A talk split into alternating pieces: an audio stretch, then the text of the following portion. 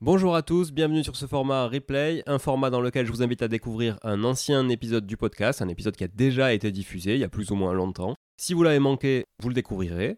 Et si vous l'avez déjà écouté, vous pouvez le réécouter. C'est un épisode souvent qui a eu euh, beaucoup de succès à sa sortie ou qui n'a pas eu le succès qu'il méritait d'avoir parce que le podcast était peut-être moins connu à l'époque aussi et que je vous propose de réécouter ou d'écouter aujourd'hui. Sans plus attendre, je vous laisse avec l'introduction habituelle et dans la foulée l'épisode et la rediffusion de celui-ci. Voilà, merci beaucoup, à très vite sur le podcast. Ciao ciao. Bonjour tout le monde et bienvenue sur Money le podcast qui vous parle d'investissement et de finances personnelles au sens large et sans tabou. Je suis Julien Calamotte, investisseur passionné et auteur du livre à succès S'enrichir grâce à l'immobilier. J'avais envie de partager ma façon d'investir, forcément, mais également de découvrir avec vous de nouvelles façons de faire fructifier notre argent. C'est pourquoi j'ai créé ce podcast pour y recevoir des invités qui nous partagent leur savoir et leurs expériences en toute simplicité. J'espère sincèrement que les échanges que je vais avoir avec l'invité du jour vont permettre d'enrichir vos connaissances autant que les miennes. Je vous souhaite une excellente écoute. Allez, avant de démarrer cette capsule, je, vais faire quelques petits remerciements, euh, comme euh, il est de coutume sur mes épisodes solo notamment. Euh, je remercie vraiment beaucoup Alex, le Lyonnais, pour m'avoir laissé un, un avis 5 étoiles sur Apple Podcast. Je suis très content d'apporter de la valeur euh, via, via ce podcast. Merci aussi à Pierre-Louis qui me félicite sur, euh, sur l'émission et le contenu de qualité. Donc écoute, j'en suis euh, ravi, vraiment d'avoir des, des, commentaires comme ça. Et puis merci aussi Straken30, c'est le pseudo, pour ton retour sur ma vision patrimoniale de l'investissement et, et cette vision sans langue de bois pour reprendre tes mots. Donc vraiment merci beaucoup. Merci aussi à Imo Cludel sur Instagram pour euh, ses partages d'épisodes et puis à tous ceux aussi évidemment qui participent au succès de ce podcast puisque je suis très content aujourd'hui d'avoir rejoint le top 10 des podcasts sur l'investissement en France depuis quelques jours. Tout ça c'est grâce à vous, grâce aux invités, grâce à vous auditrices et auditeurs. Voilà, donc euh, vous êtes de plus en plus nombreux. Franchement, parler du podcast autour de vous, c'est le meilleur moyen vraiment de nous faire connaître. Ce succès, je vous le dois et je vous le devrai toujours. Donc faisons ensemble de ce podcast un podcast incontournable en France sur les sujets d'investissement et de finances personnelles. Merci beaucoup, je laisse place maintenant à la capsule du jour. Salut à tous, bienvenue dans cette nouvelle capsule, euh, une capsule euh, sur le thème de l'immobilier. Euh, oui, désolé, c'est souvent sur le thème de l'immobilier, mais c'est de ça que je parle le mieux aussi. Donc pour l'instant, je, me focalise là-dessus et puis je sais que vous aimez ça. Hein, un petit sondage Instagram effectué il y a quelques semaines.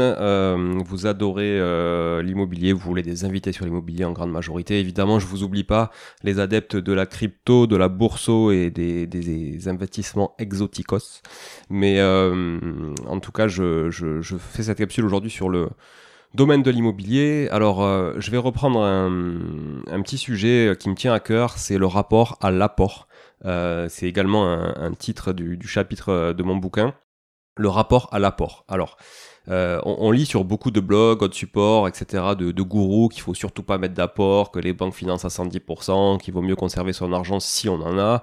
Mais il y a aussi des gens qui n'ont pas d'argent de côté et qui donc espèrent investir dans l'immobilier en empruntant à 110%. On lit aussi que si le projet n'est pas viable avec des mensualités à 110% sur 20 ans, sur 25 ans, c'est qu'il n'est pas assez rentable.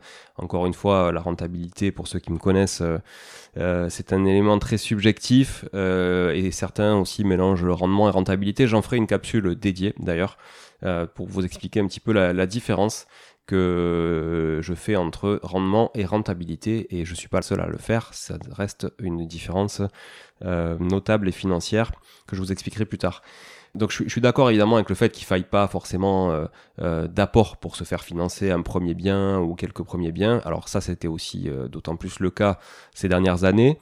Je vous avoue que sur 2023, ça va être beaucoup plus compliqué. Il va falloir quand même euh, mettre euh, un petit peu la main à la poche pour investir dans l'immobilier. Et c'est vrai que nous, euh, sur la plupart des clients qu'on accompagne, bah, tous mettent de l'apport, toujours entre 10, 15, 20% d'apport. Même certains mettent jusqu'à 30 à 50% d'apport, mais c'est leur volonté aussi. Ça reste des investissements patrimoniaux et puis ils préfèrent mettre leur argent dans l'immobilier qui va travailler euh, à, 5-6%, au plus évidemment, mais sur du patrimonial, on est plus à 5-6% plutôt qu'à dans un livret A, même si un livret à 3% paraît tout de suite beaucoup plus sexy qu'à 0,50. J'ai d'ailleurs moi-même usé de, ce levier, évidemment, dès euh, que le projet le permettait et que la banque me suivait, hein, des emprunts non pas à 110%. Alors oui, j'en ai fait à 110%, mais j'aime bien quand même mettre aussi un petit peu d'apport, montrer que, évidemment, je prends ma part du risque. Et puis quand votre patrimoine atteint, commence à atteindre une taille importante, vous devez forcément assumer cette part vis-à-vis de votre partenaire bancaire. Donc vu de sa fenêtre, il s'agit de le rassurer évidemment en prouvant que vous êtes prêt vous aussi à porter le risque en apportant 10, 20, voire 30% du projet. Et en fait, euh, il y a une notion euh, de rapport entre votre patrimoine immobilier net et votre patrimoine immobilier brut qui est importante, et c'est ce que j'appelle le ratio patrimonial dans mon livre. Vous verrez si vous faites des recherches, le ratio patrimonial, ce terme n'existe pas, c'est un terme que je développe dans mon livre. Je ne vais pas m'en approprier l'invention, évidemment, mais en tout cas, je suis le premier à développer ce concept dans le, livre, donc euh, euh, il est assez clair. Euh, et avant de vous l'expliquer, vous l'expliquer de manière chiffrée, je, je, vais insister sur cette différence entre patrimoine net et patrimoine brut. À 110%, il vous faut être conscient que si la banque est en grande difficulté pour récupérer son dû dans les premières années, si par exemple vous deviez ne plus rembourser vos échéances, elle a forcément un risque important.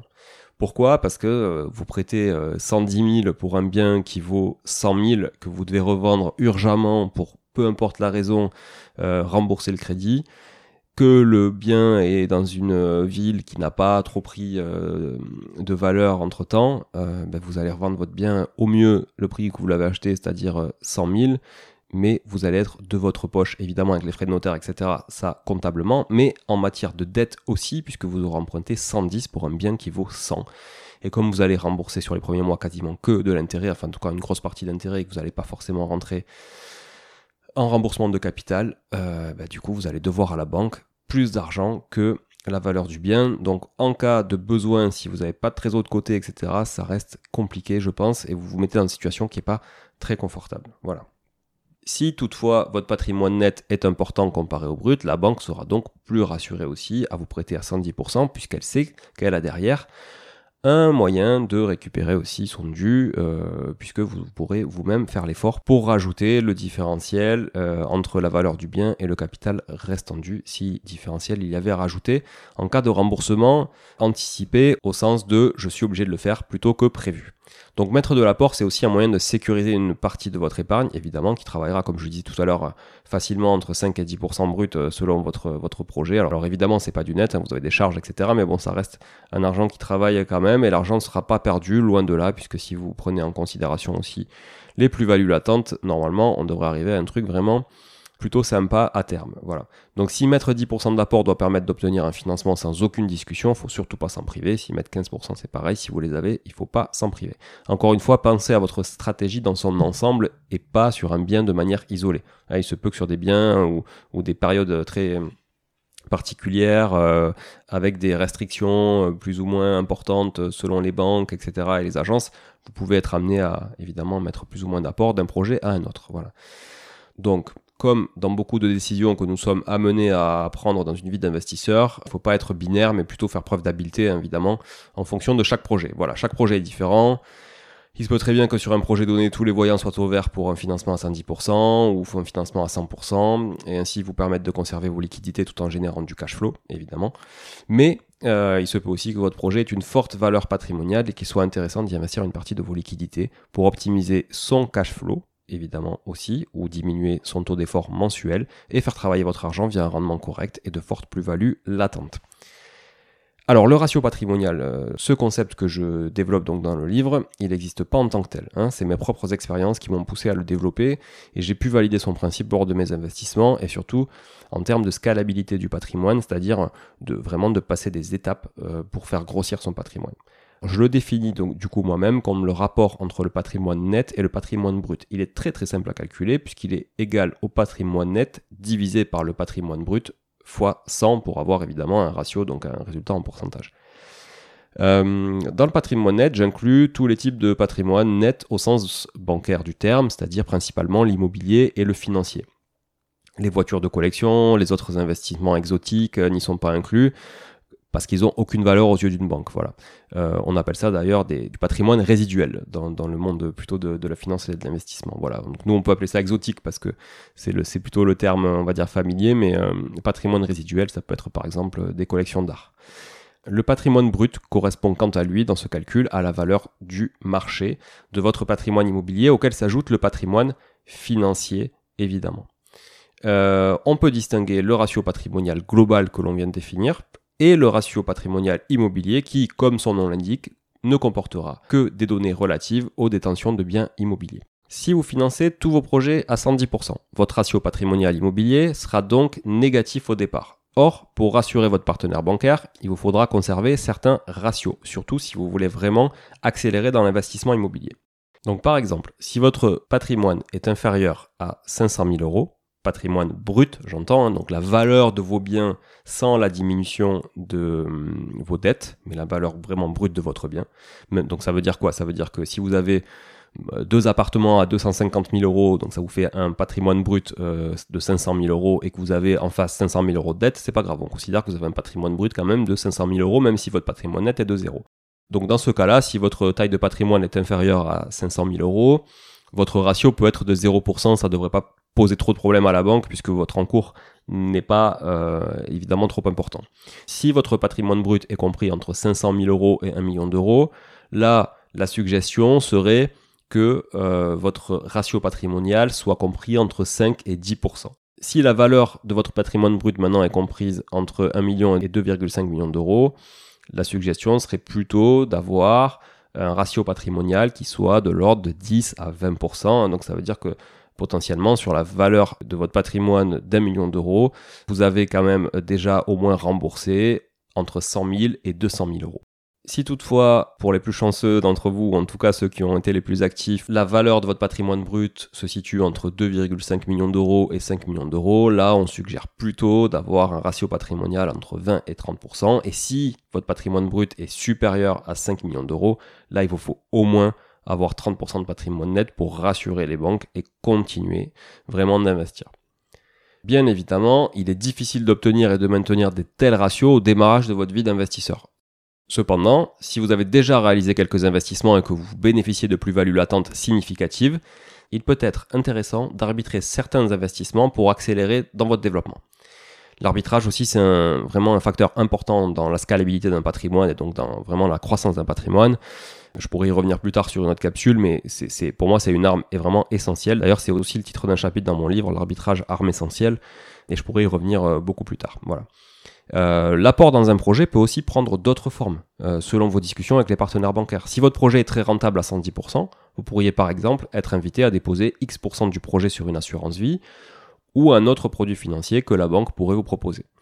Cette dernière pourrait nantir cette somme en guise de garantie supplémentaire et ainsi s'assurer de sécuriser les fonds chez elle pour les faire travailler. Voilà. Pour conclure, je le répéterai jamais assez, mais adaptez-vous. Soyez prêt à mettre de l'apport si cela est bénéfique dans votre stratégie globale, même si vous n'aviez pas prévu de le faire initialement. Voilà. Analysez chaque projet vraiment dans le cadre de cette stratégie et gardez bien en tête cette notion de ratio patrimonial lorsque vous discutez avec vos partenaires bancaires. Merci pour votre écoute. J'espère que ça vous aura éclairé sur euh, ces notions de patrimoine net et patrimoine brut, surtout vis-à-vis d'un partenaire bancaire qui pourrait se garantir sur tout ça. Je vous retrouve dès mercredi prochain, cette fois avec un invité de l'autre côté du micro. Je vous souhaite d'ici là de passer de très bons moments. Encore merci d'être là. À très vite. Ciao, ciao.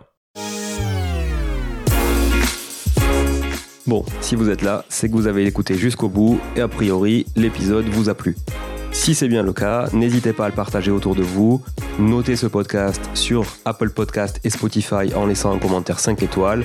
Je ne vous le répéterai jamais assez, mais c'est grâce à vous que ce podcast vit aujourd'hui et peut continuer de vivre en vous proposant un contenu toujours plus qualitatif. Merci encore, je vous retrouve très vite sur un nouvel épisode de Money Tree. En attendant, je vous souhaite la meilleure des réussites dans vos projets et un bon enrichissement. À très bientôt.